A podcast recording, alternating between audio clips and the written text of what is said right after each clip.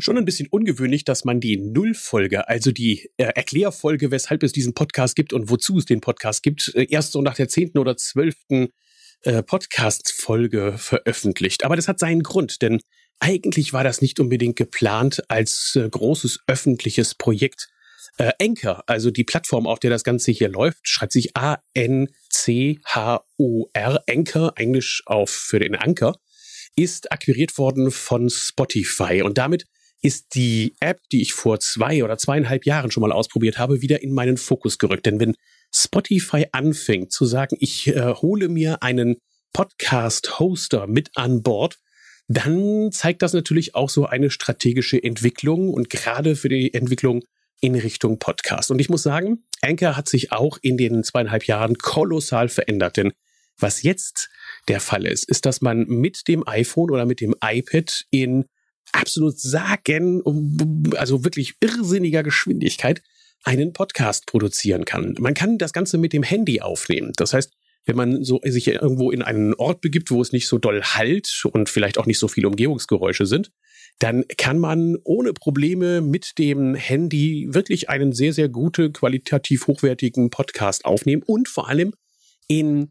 Sekundenbruchteilen, na gut, vielleicht zwei Minuten, hochladen, die Shownotes reinschreiben und man ist online und kann seine Gedanken teilen. Und genau das ist es auch, was ich hier mit dem Podcast machen möchte. Handwerknotizen soll so, ja, wenig in der Reihenfolge der Podcasts sein. Ich will da keine 20 Minuten machen, sondern immer nur so fünf, acht Minuten kurze Impulse geben, die für dich vielleicht spannend sein können, die dir zeigen, was ich so den ganzen Tag über und worüber ich eher während meiner Arbeit als Berater und Coach im Handwerk immer wieder mal stolper. Also bestimmt wert es anzuhören. Auf der einen Seite werde ich das ein oder andere Mal schimpfen und mich darüber aufregen, was alles da draußen nicht so richtig funktioniert, aber dann auch schon gleich Lösungen immer anbieten, nämlich wie ich meine, wie man das Ganze vielleicht besser machen könnte. Und andererseits werde ich einfach ein paar Anekdoten von Handwerkern erzählen, die dir vielleicht auch als Handwerksunternehmer weiterhelfen. Vor allem, und das ist auch das Wichtige, ähm, benutze ich Anchor, um auch in meinen iPad-Schulungen und iPhone-Schulungen zeigen zu können, wie du vielleicht selber dieses Format, dieses Audioformat verwenden kannst. Denn ich bin der festen Überzeugung, dass die Nähe, die man erreichen kann über einen Podcast, weit, weit höher ist als die über ein Video oder über Text. Ähm, natürlich wird es in der Kombination immer am besten, aber ich glaube, gerade wenn man zum Beispiel auch Mitarbeiter informieren möchte, sagen wir mal Außendienstmitarbeiter informieren möchte über Neuigkeiten, ähm, die Kollegen im Handwerk, also die Monteure und die Techniker, die draußen vor Ort sind, über neueste Entwicklungen im Unternehmen informieren möchte, dann ist Podcasten mit Sicherheit eine super Variante.